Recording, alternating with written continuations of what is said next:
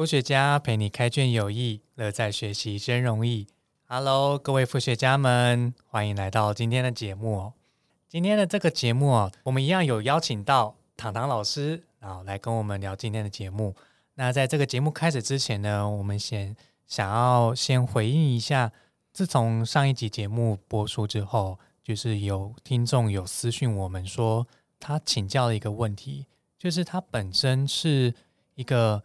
很乐在学习的人，他乐在学习到什么程度？就是他可以那种从早参加各种活动啊、讲座啊、论坛啊，到一路从早到晚深夜才回到家，就搞得像那种高三联考的学生一样。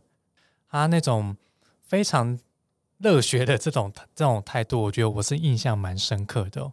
这个听众他有提问说，他觉得。一直很努力的在吸收，在学习，可是总觉得好像是拼图少了一块那种感觉。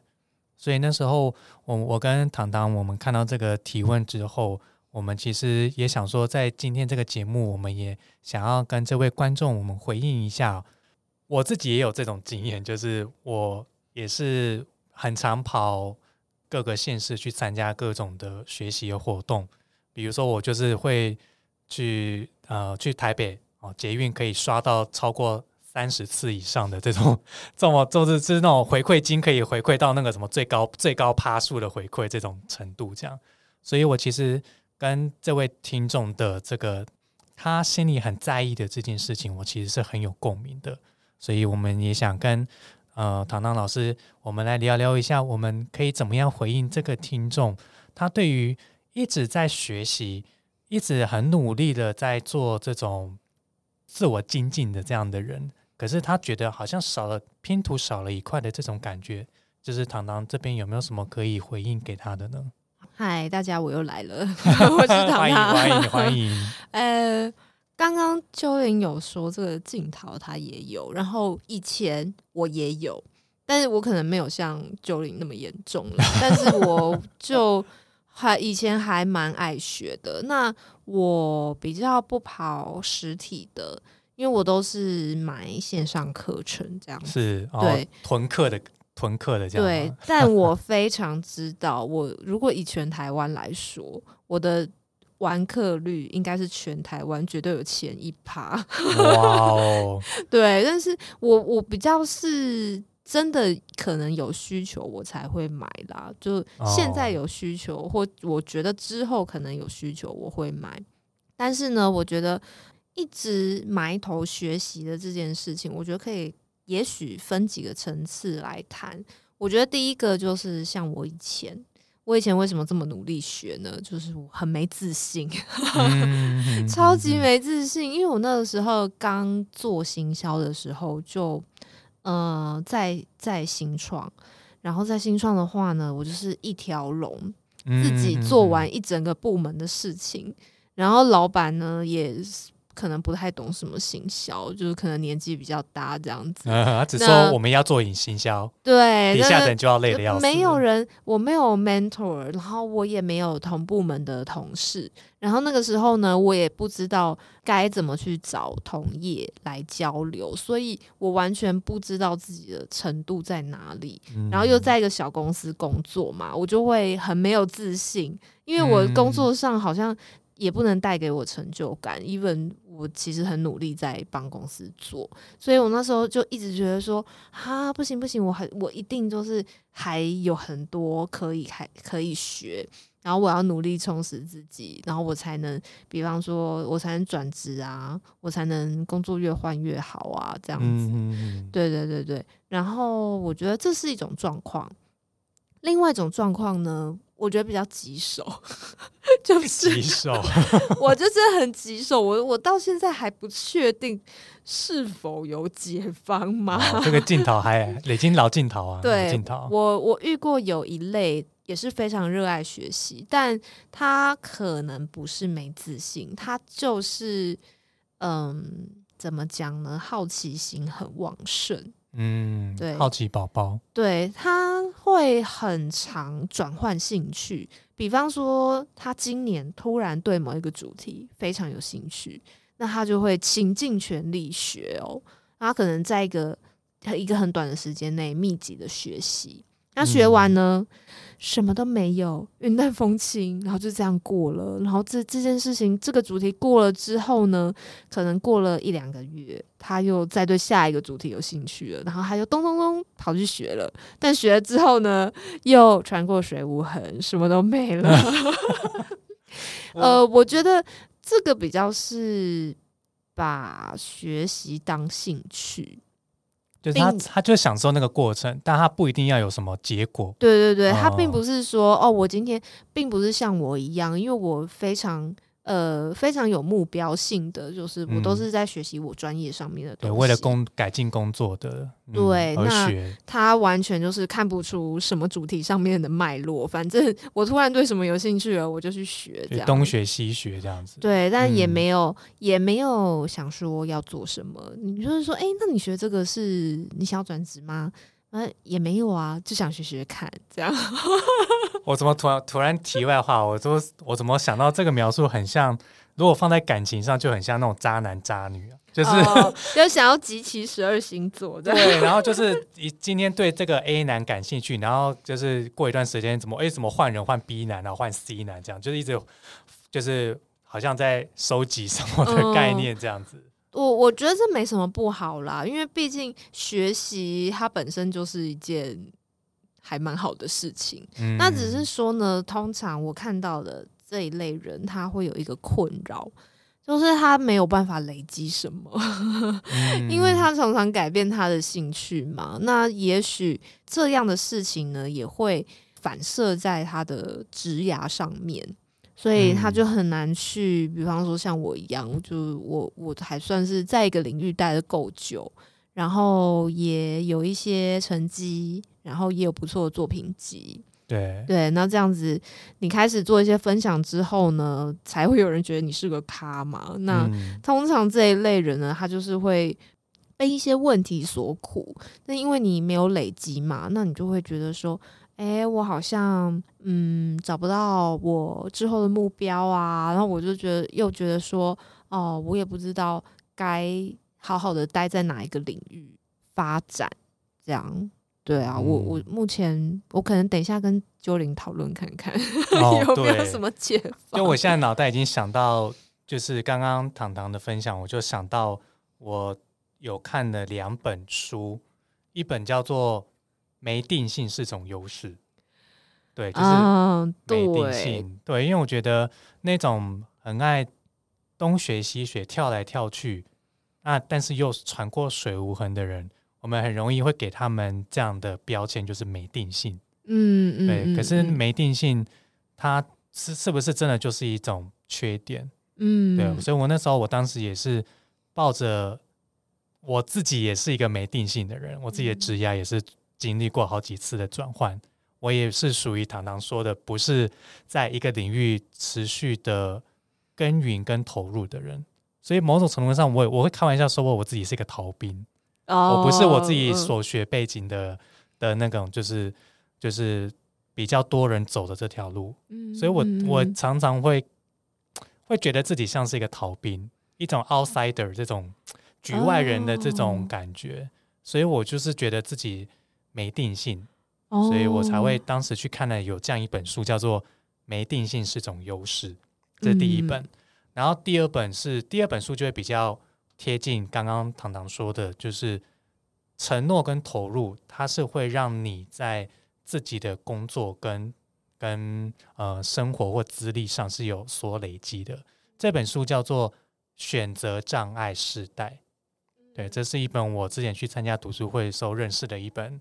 好书，因为我觉得，我觉得不，我觉得讲好书还不够，应该叫做命定之书哦，必读。对，必读。我那时候参加完那个读书会之后，我当场我就在那个博客来马上就是下定买这本书，因为我觉得他就是在，他就把我心讲出我心里话。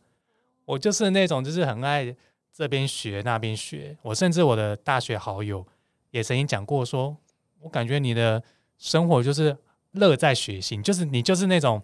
乐在就是这边学完，然后学完之后还要干嘛？没有干嘛，就只我就是享受学习这个新东西，就是学习新知，这个乐趣，所以我就觉得，嗯，我大概完全符合糖糖跟我这个大学好友说的，就是你就是一个乐在学习的人，但是你学了要干嘛？呃，不一定要干嘛，就是我只是觉得我就是享受学的这个过程而已。所所以这两本书啊，ref re 那要复习一下，没定性是种优势啊。另一本叫选择障碍时代哦。如果有兴趣的的副学家们，就是也欢迎。如果想许愿，我们我跟糖糖我们来聊这本书的话，也都欢迎留言告诉我们哦。对这本书，我是已经有诶选择障碍世代啦，我是有确定，我也会在录 podcast 分享，那也会办读书会这样。好，对，好，那我跟大家分享一下第一种我我的状况要怎么解，因为我觉得其实很简单，我觉得这个也是跟我们上次讲的。分享的内容是环环相扣的。嗯，你因为没自信，所以埋头苦干嘛，对不对？埋头想要提升自己啊，一直学习。嗯，但是呢，我就我的经验啦，像我的话，我是比较比较功利主义，我都我都是挑就是对我工作有帮助的来学。是，那就我的经验来说呢，就是呃，你真的学了之后。学到知识之后呢，有输出、有实做的，才真正会变成你可以拿得出手的技能。所以那个时候我在跟鸠林聊的时候，我就跟他讲了一个，我说：“你知道费曼学习法吗？” 费曼学习法这个名字听起来好像很酷诶。费曼是一个数学天才，就是如果大家知道的话，那他提出这个费曼学习法的意思就是说呢，大家不要埋头苦学。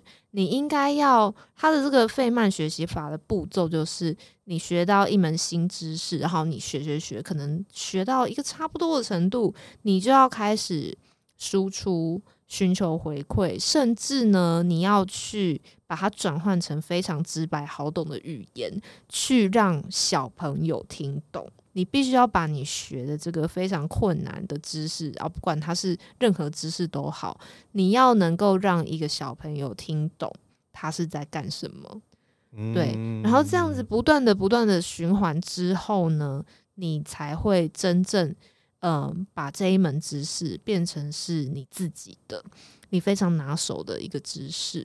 对，这个就是费曼学习法。然后那时候我跟鸠林讲的时候，他非常的 惊讶。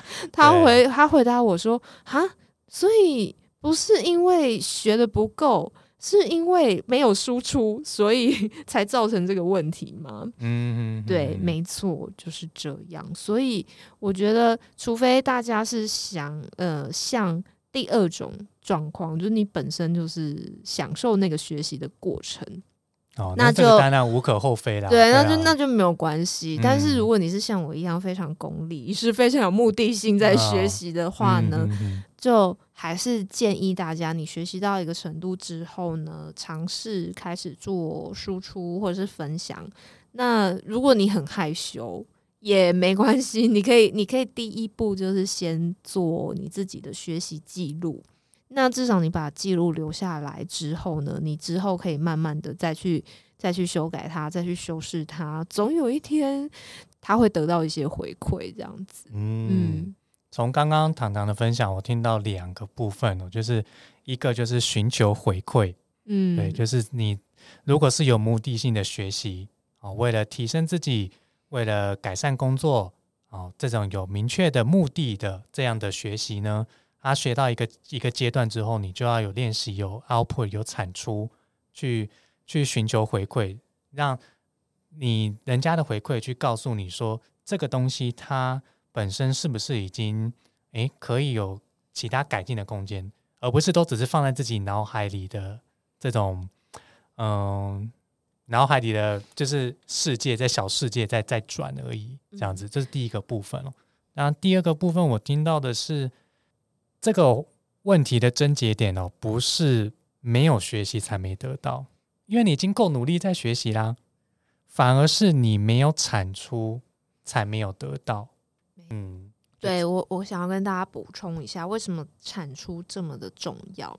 因为你在输出的时候呢，大脑会在强迫的把这些知识整理一次。嗯，因为你在输入的时候啊，其实那些知识在你的大脑里面其实就是模模糊糊的 勾在一起，勾在一起。但是因为你要有产出嘛，不管它是影片啊，或者是它是文章或贴文都好，嗯，呃，它必须是要有架构的东西，所以你会在。进行一次大整理，那在这个大整理的过程当中，你会在更深层的学习到这些知识的精髓。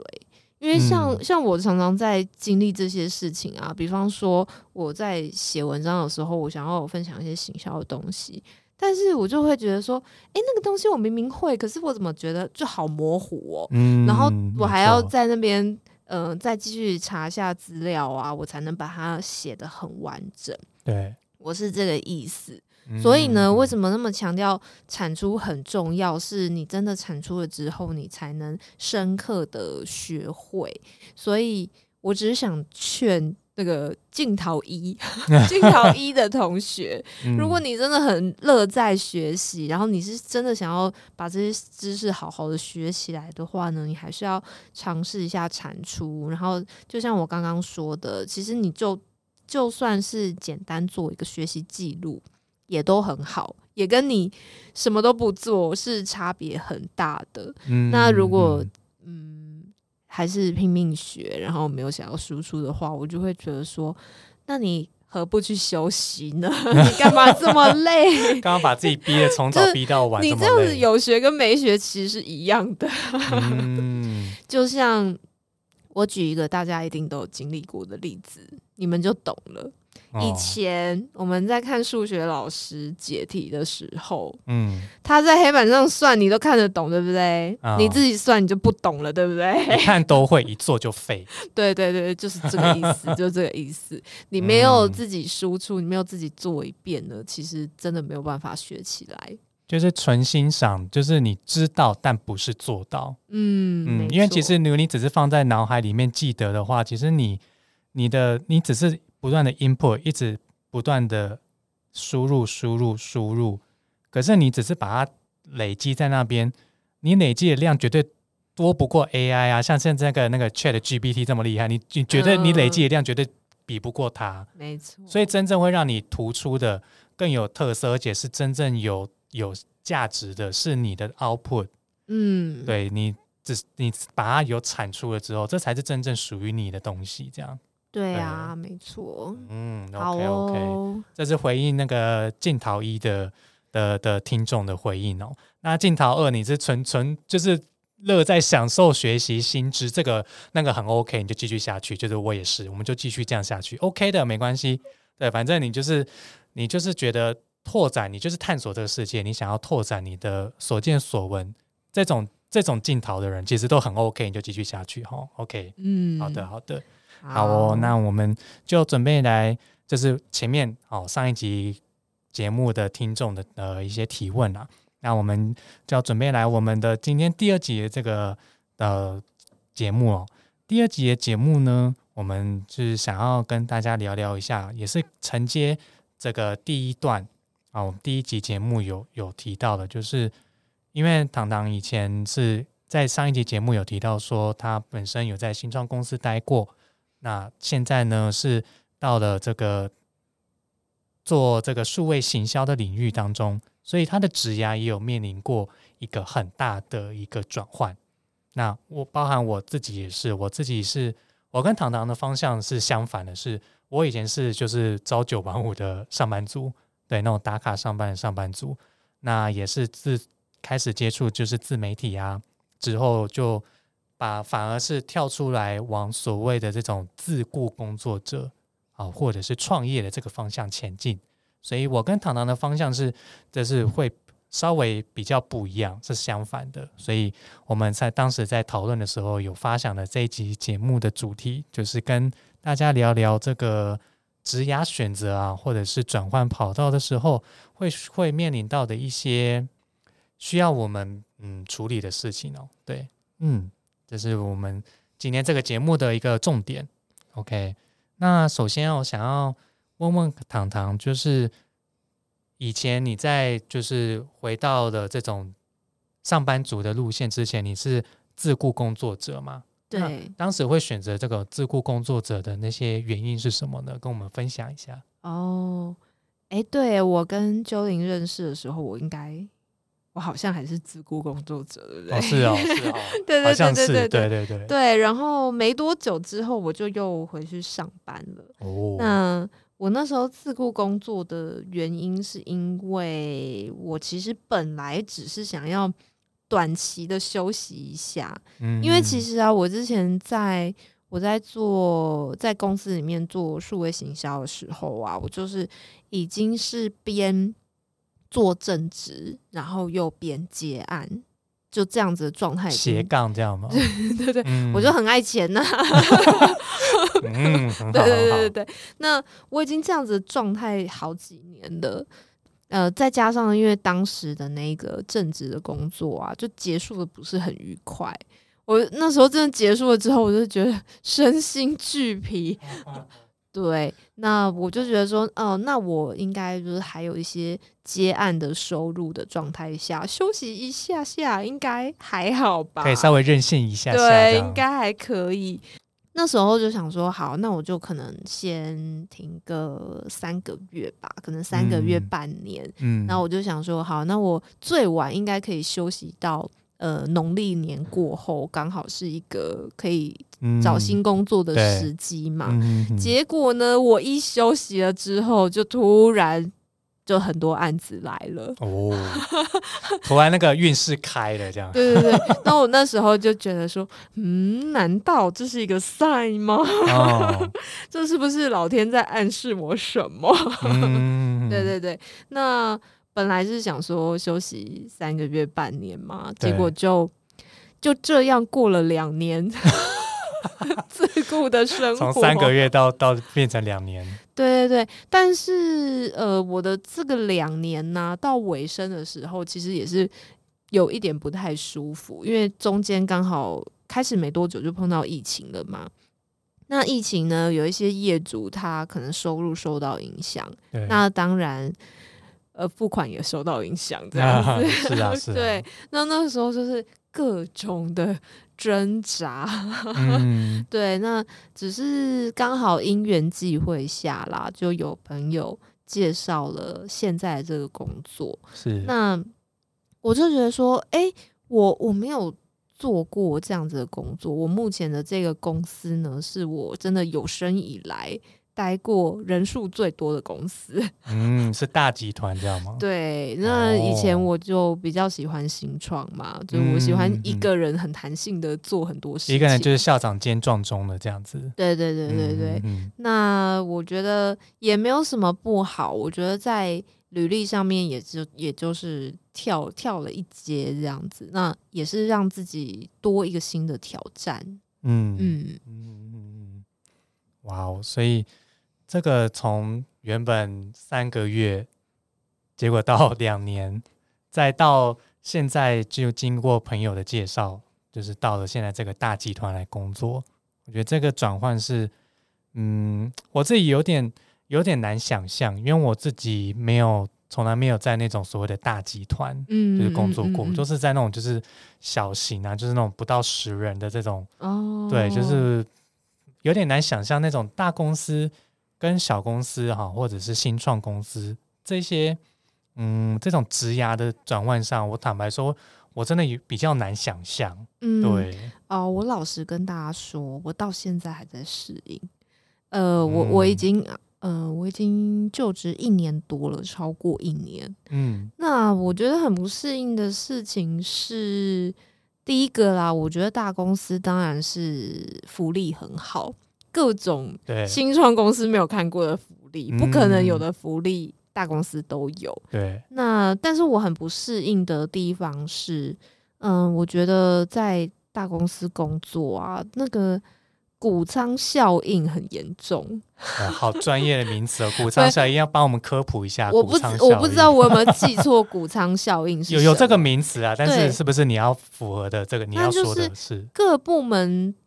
独自为政，就是我我发现其实呃，因为我们公司的状态是呢，大集团里面还有小集团，小集团里面还有很多公司，所以其实我所属的公司并不是一个很大很大的公司，只是说我们最上面的那个大集团是很大的。嗯，那但是呢，因为它是一个蛮老的企业，那所以你就会发现说，哎，好多同事。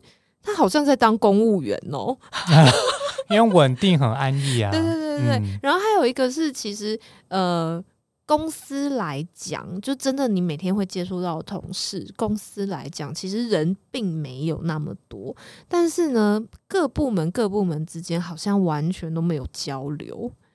对你就会觉得说，哎，奇怪，这件事情我怎么不知道？其实它跟我有一点点关联，但是没有人会告诉你，你就是要自己到处去问，到处去问。那大大家就是各自做各自的事情，就不会说，哎，这个这件事情是对全公司都有影响的，那我们应该大家一起坐下来讨论啊，嗯嗯，然后或者是大家把这个关系梳理清楚，都没有。就是大家就很像一个鼓商一个鼓商那样，就是自己关起门来做自己的事情，好像那个横向交流比较没有交流。对对对，真的很少横向交流这样子。哦，嗯嗯嗯，这我就想到我以前以前我在学校工作的时候，也是学校有很多处室嘛，什么学务处啊、教务处、辅导室、总务处什么的。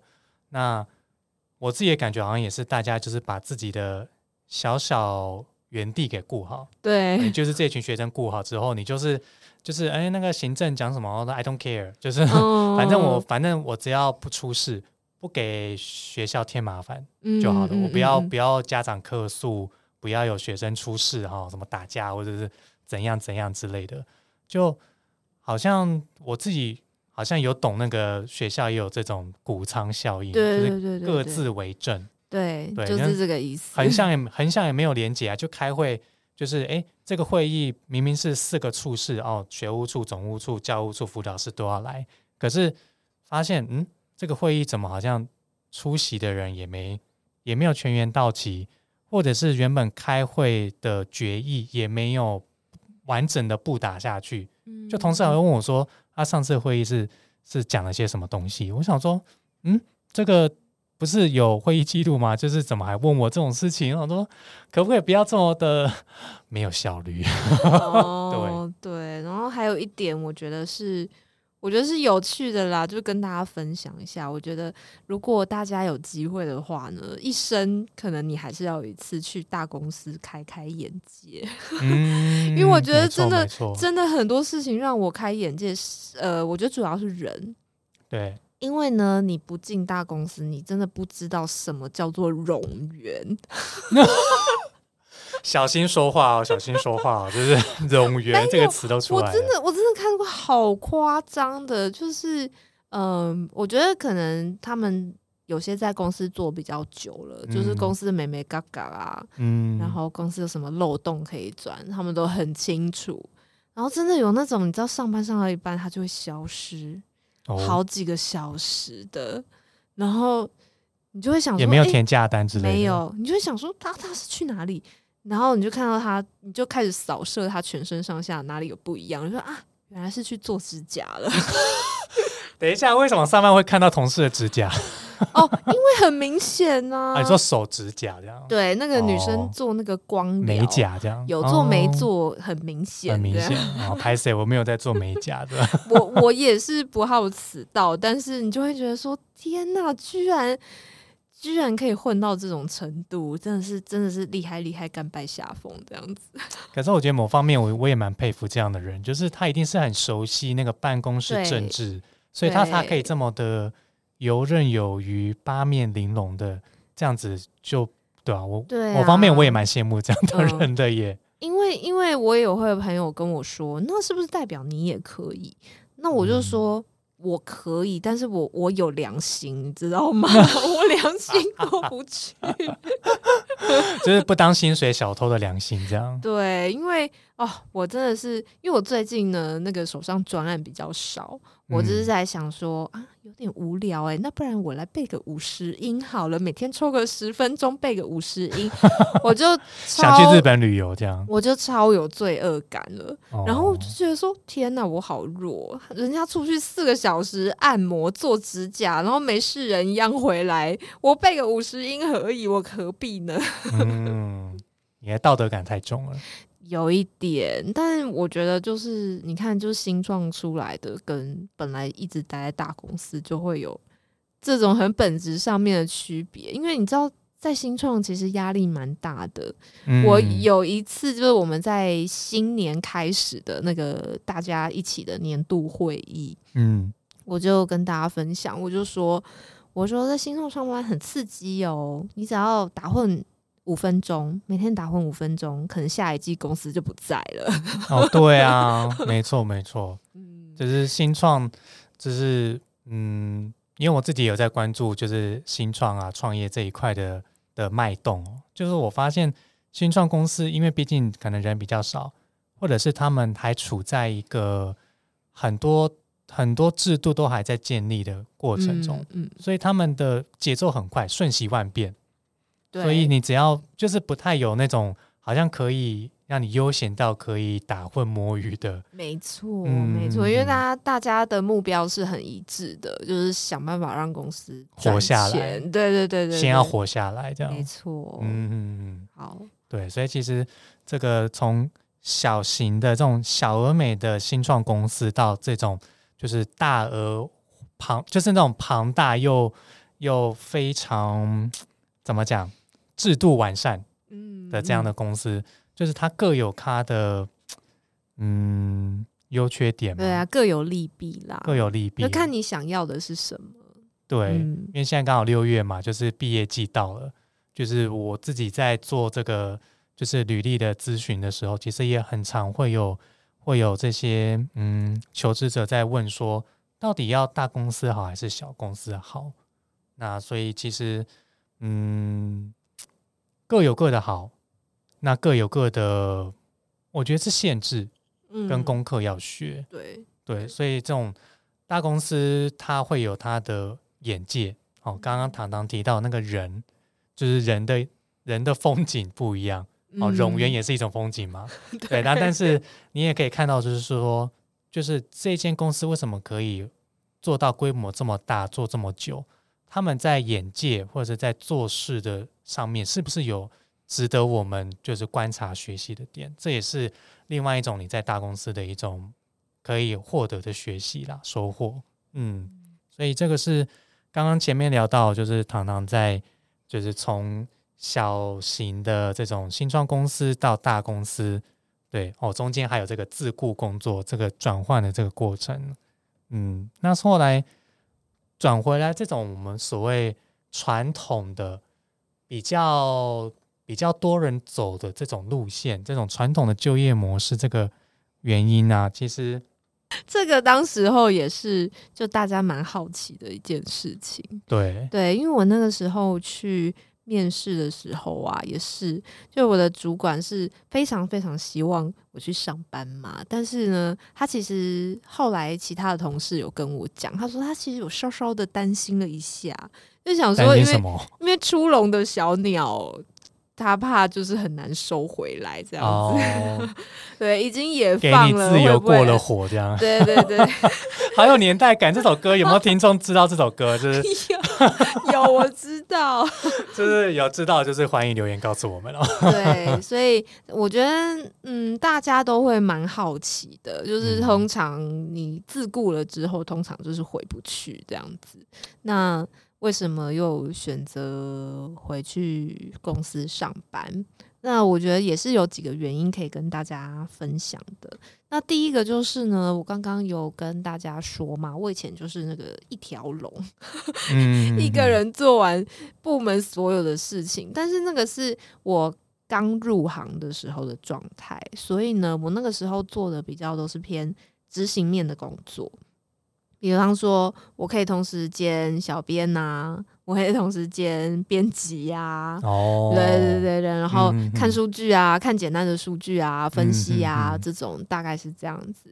但是因为我已经做一阵子了嘛，我就我也不想要继续在一条龙再继续当小编，因为说实在已经有一点年纪了，已经不适合做小编了。对，那我就想要继续往上走嘛。那当然就是走到可能。类似像主管职，因为我在自雇工作之前，其实就已经有主管的经验了。那我觉得可以再继续累积，就再累积的多一点。那再继续往上走呢？当然，呃，我觉得我比较算是有雄心壮志吗？嗯，对啊，我是啊，是啊，对我就觉得说啊，我学了那么多多东西，就是行销的。比较硬的技能我也学嘛，那像我会投广告啊，什么一大堆我都会。那呃策略面呢，我后来也有慢慢的在精进。那为的就是有一天我的 title 会变成 D 开头，甚至是 C 开头。对对对对对对，因为其实其实前一阵子已经有。已经有同业吗？算是同业，同业就跟我说，哦，就是非常喜欢我的文章的那一位同业，他就跟我说，你要不要考虑我们我们现在那个。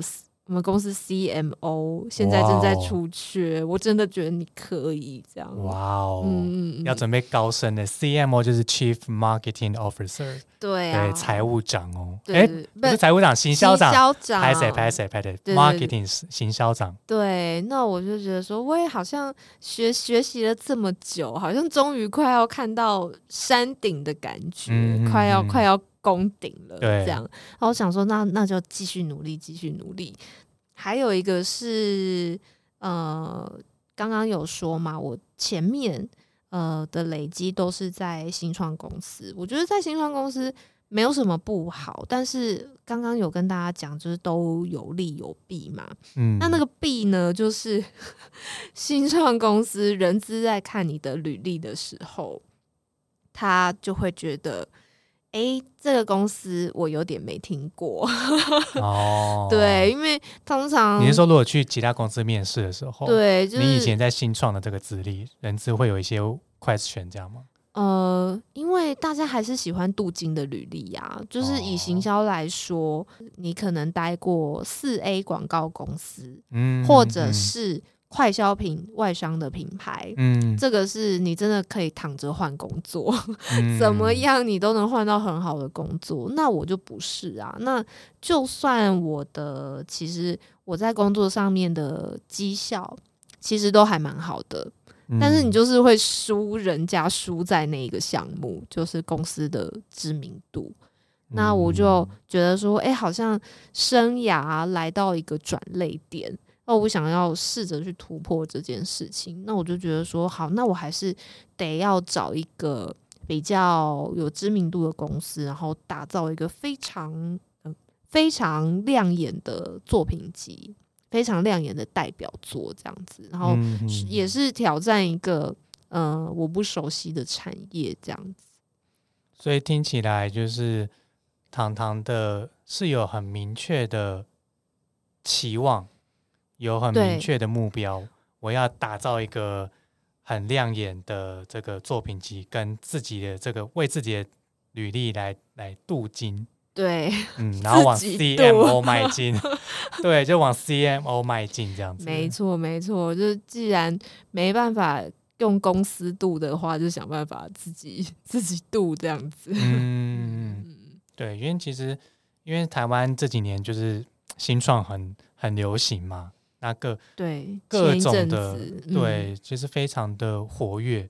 那我自己也有了解过几间新创公司，其实我自己也蛮心动。虽然说我现在是处于就是自雇工作者这个样的身份，可是其实我也没有完全把那个 window 把那个机会给完全关闭。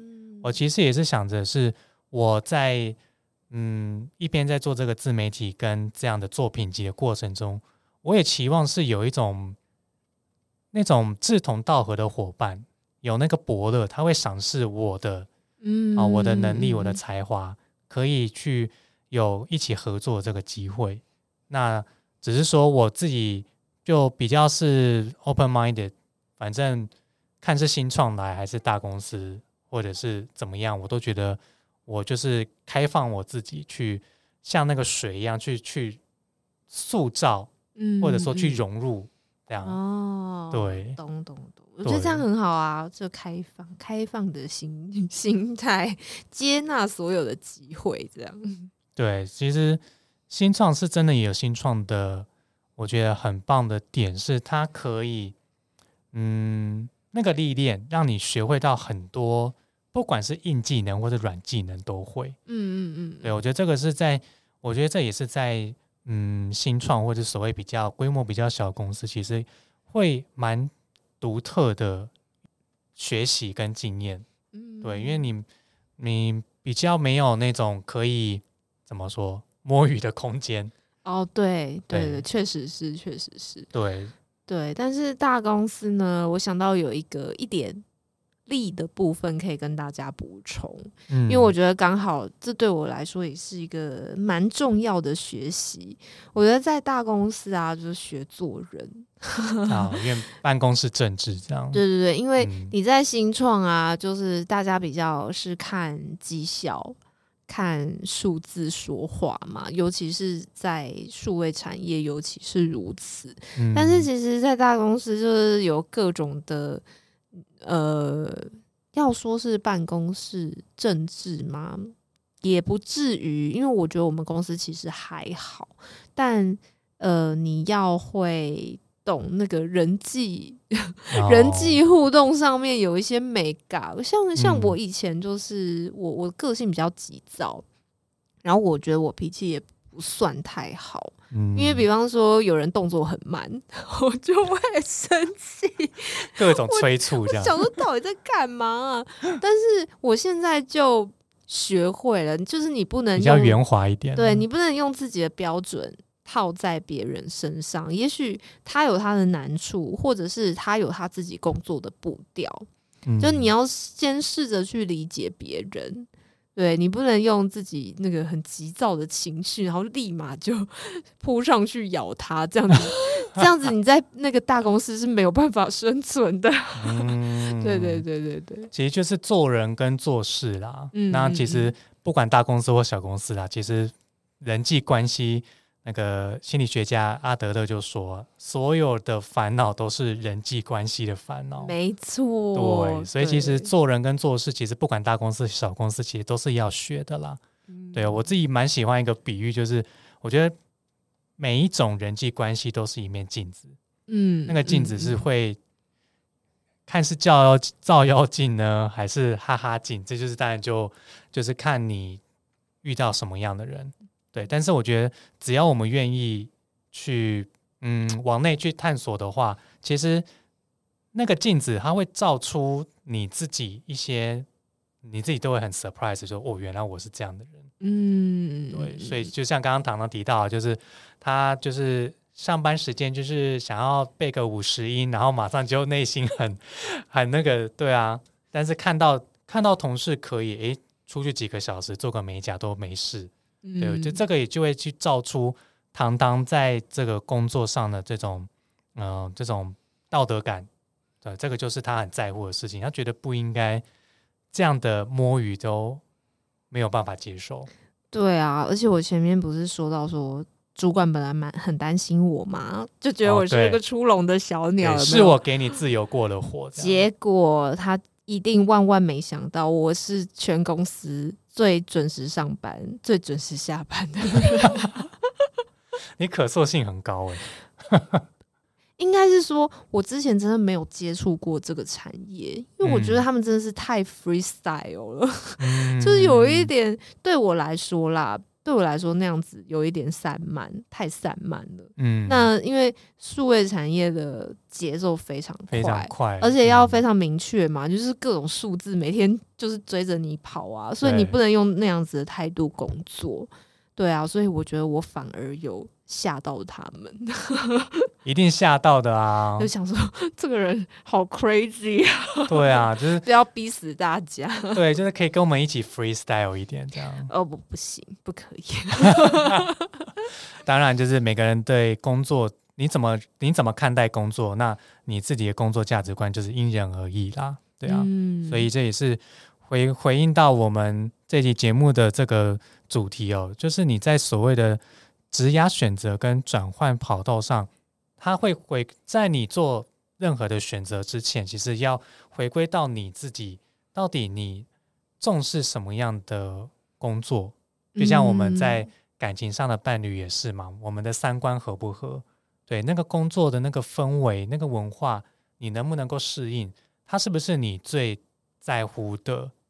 我觉得这个是可以在不管你最近你知道，不管是毕业季啦，或者是你又要转职啊、跑道之类的，这个是可以花一点时间去静下心来，去先问问自己，说到底我我为什么会这样子想？为什么我会在乎这件事情？对我觉得这个是我们可以在呃做任何的。这个质押上的选择之前，可以先回归到你自己，再从再出发的这样。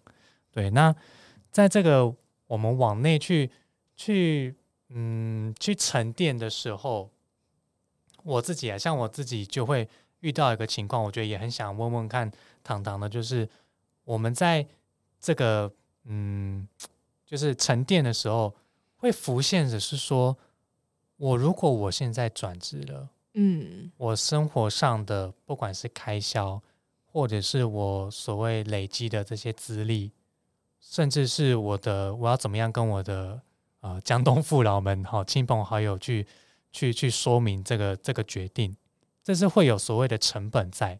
这个成本，那我自己自己本身不是很懂数字的人，可是我觉得这个成本可不可以跟我们聊聊？就是。我们在做任何的选择之前，会面临到这些的成本呢？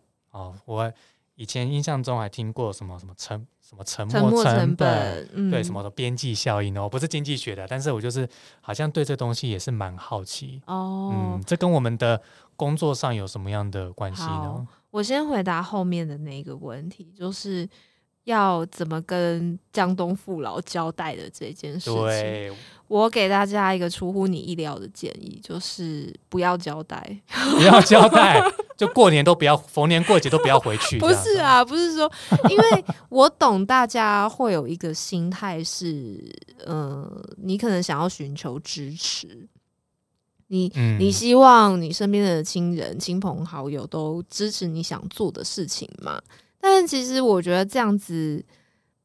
呃，不是一个 good idea，或者说，就算就算寻求呃，就算不讲亲友支持，好，了，就是最起码不要被嗯被关切或者被被指责或者被怀疑啊，情绪勒索之类的，就说你好好的工作做得好好的啊，在外乡工作什么的，就是为什么要换哦？对啊，你有没有想到别人？你只有想到你自己。哎哎，我没有遇过这种困扰，但是我跟大家说，我是一个非常自我的人。然后为什么我建议大家说不要交代，或者是你不用交代的过于细节？嗯，就是因为大家可能都会遇到这种什么情绪勒索啊，或者是碎念呐，过度关心的烦恼，对不对？但是其实我觉得大家要表现出一个态度，就是说。我我已经是大人了，真的就是我想做的事情，我会自己负责，我会自己承担，就不论成败。就 我我知道这个建议很违反常理，但是为什么我会这么建议呢？其实因为有很多人就是因为你想做一个事情，比方说你想转职好了，或者是你想要试试看做 freelancer。类似像这种的，但是呢，你可能会因为你身边的家人、你身边的亲朋好友不支持你，然后你就一直卡在那边，你就是无法就是前进后退都没有办法，然后你每天也过得很不开心。那你何必呢？你就是你就是想好，然后去做了，但是你不要很无头苍蝇的去做，你要给自己设定一个。期限。嗯，比方说，我之前有个朋友，他就是不晓得为什么，他可能工作压力太大了，然后他就觉得说，好，我要去考公务员。然后，然后他想到的解法是考公务员。对他，他就太想要有一个稳定的工作了。那他就一连考了好几年呐，然后那时候就觉得有一点担心，就说：“哎，你你有没有设立一个期限呐？就是你到底呃考到哪一年？对你总不能一一直无限的考下去嘛？那还好他有。那如果我觉得是这样子的话，你已经尝试过了，然后成功失败，你都可以去承担那个后果的话，你就不要那么百分之百的在意。”你身边的人的看法，那再来一个是，我觉得，呃，有时候呢，长辈，我觉得尤其是长辈啦，他们的反对其实不是真的反对，他们只是担心，对，担心你饿肚子，担心你受苦了这样。那那我觉得你可以好好的解释啊，你可以跟他说，哦，其实我已经想很清楚啊，那我跟你解释一下我的计划，把你的简报拿出来，有没有？开始做简报这样。对，那我觉得其实是。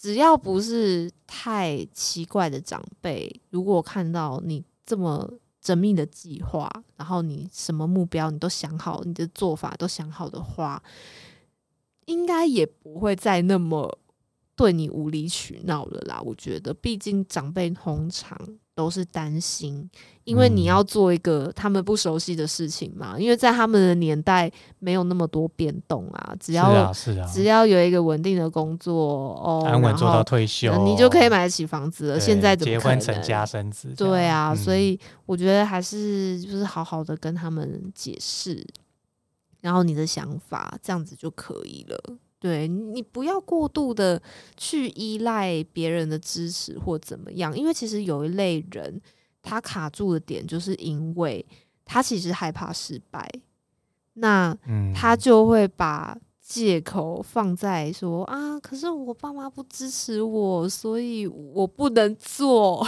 但其实是我。只是是嗯，其实我没有很确定，我可能会失败，然后就把这个理由就就推给爸妈不支持这样子。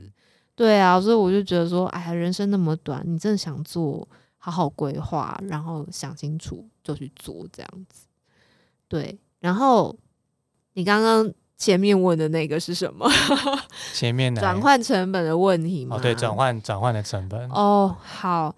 转换成本的问题呀，我觉得以以我看看的大多数，我来分享一下。像前面呢，我觉得九零真的是很厉害，很会看人。过奖了，过奖。我我自己都还没讲出来，他就看他就看出来我是一个目标感很强的人。我做任何事情都这样子，呃，我会有一个很清晰的标准。就像刚刚鸠林问我说：“哎，为什么我又？”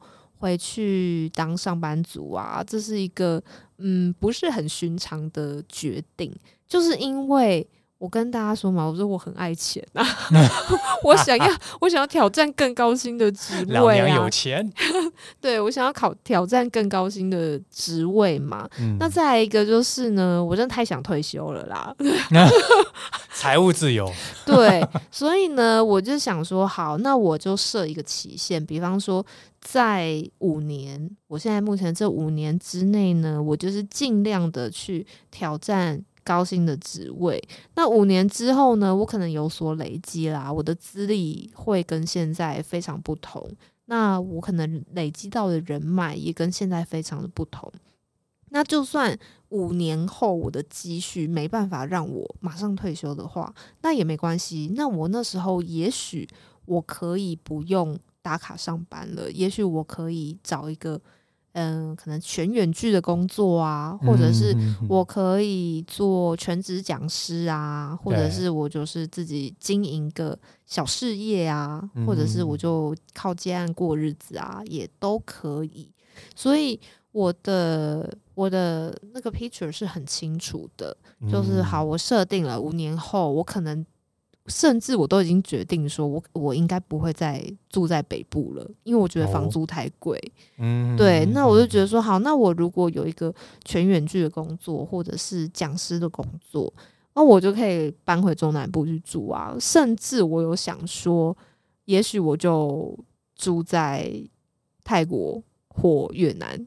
哦，对，也是那种数位游牧民，对对对，就是生活成本更便宜的地方，但但是我可以利用网络工作这样子，所以呢，这些细节我都想得非常非常的清楚，所以你从这个结果再倒推回来，你才能做出比较理性的决策，嗯。对，因为我觉得，嗯，也也是有看到一些案例，他就一时脑热嘛，就是想说，嗯，我现在我想要做这个，好，那我就冲了，然后我都我都没有想清楚有没有，就是我到底要怎么到达我的目标，然后这些你都没有先有一个简略的规划。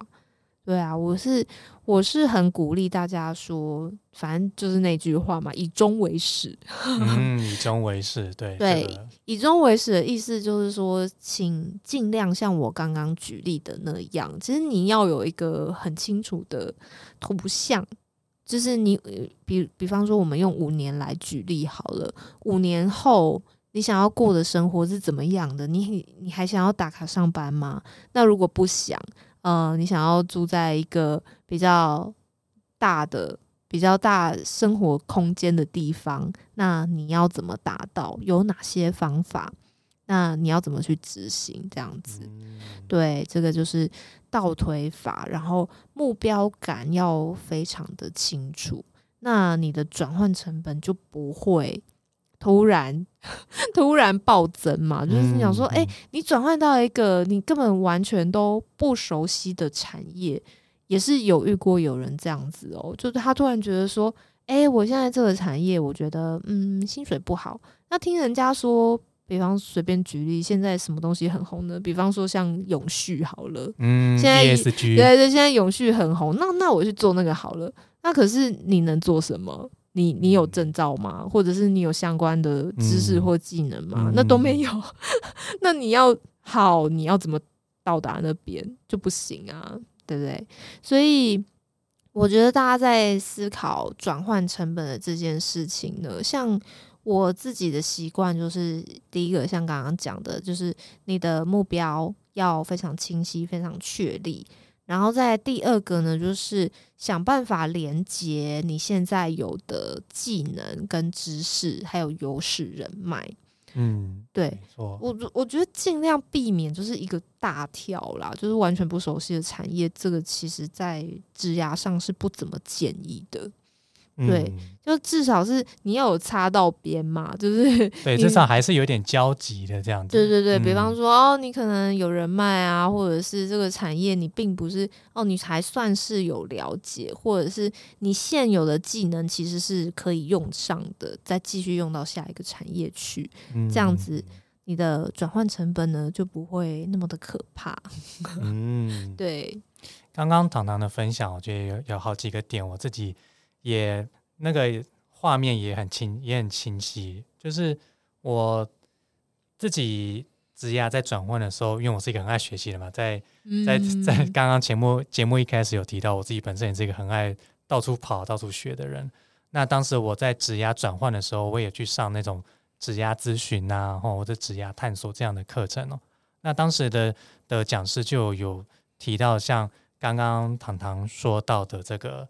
以终为始，嗯，那更具体来说的话，这个以终为始就是这个终是，比如说你接下来的五年或十年，哦，你会在哪里过着什么样的生活？当时的讲师是跟我们说，你可以就是想象你十年后的那一天，你是过着什么样的生活？你在哪里？好，有什么身边有什么样的人？你在做什么事？就是要很清楚、很具体。很清晰的去去把那个画面把它描述出来，好，这个以呃比较身心灵的语言来说，就是那个叫做下订单了。哦，对，就是你的订单要宇宙下订单，对，跟 宇宙下订单，你要很具体、很清晰的去描绘出来，十年后的你过着什么样的生活，哦，在在做什么事，在在跟什么有什么样的人，哦，身边有什么样的人之类的，那。比如，比如说，哦，十年后你要，比如像刚刚糖糖说的，我想要有一个可以哦退休这样的方式，那这是你的终点哦，或者说你的目标。那你的目标跟你现在你眼前这个二零二三年这个差距，你去盘点说这个差距你要有什么样的资源去弥补上？对，比如说我可能啊，我接下来的可能明年的这一天啊，我要达到什么样的阶段？我可能开始要有嗯有足够稳定的案源啊之类的，就是你盘点说我现在。有了这个工作的技能，可以怎么样跟我哦接下来的五年、十年，它是有连结的，这个才会把你转换的这个成本去把它尽可能的降低。嗯，对，这是我那时候呃在刚刚躺躺在聊的时候，我就想到，对我之前在上这种职涯咨询的时候，老师也有这样跟我们去用一个嗯你的未来的十年。你要过什么样的生活？把它具体的，啊，尽可能的描述清楚，去向这个宇宙下订单。这样，今天的节目呢，我们我跟糖糖呢，我们从前面去回应到，就是有听众的来讯哦，针对上一集节目的部分，到后来呢，我们就分享了我们各自在嗯，从自雇工作者到传统的这种就业模式，或者是相反的哦，从就业。到这个自雇工作者这样子不同的相反选择，到我们再去多挖了一点，去分享说我们当时为什么选择自雇工作的这个原因，那以及最后会选择回来，诶，在我们这种传统的比较多人选择的这种就业的模式，哦，那个原因是什么？我到底想要做这样的选择，我要的是什么？我不要的是什么？到后来，这是这中间的转换当中会产生的成本，我们怎么样透过以终为始这样的一个嗯清楚的目标，而且盘点清楚，那我现在有什么样的哦能力是可以去达到我这个以终为始这个目标？呃，这个是我们在今天这个节目当中，就是很快的跟大家就是 recap 一下这样子，对，那。一样呢，在这个节目的尾声呢，好，各位副学家听众们，你的身边也有，嗯，最近也在面临的想要转职，或者是想要就业，或者是他想要生活有不一样的这个选择上，哦，有这样子的情况的人，哦，也很欢迎，就是把今天自己的节目呢，也可以跟他分享，跟他分享完之后呢，甚至你也可以。再继续透过我们的这个节目，也可以欢迎留言跟我们说哦。这是你觉得在今天这集节目中，你有想到什么可以跟我们分享的，或者是在希望我们在后面的节目还可以再多聊聊的呢？也都非常期待哦。OK，复学家陪你开卷有益，乐在学习真容易。各位复学家们，我们下次见喽！拜拜，谢谢喽，拜拜。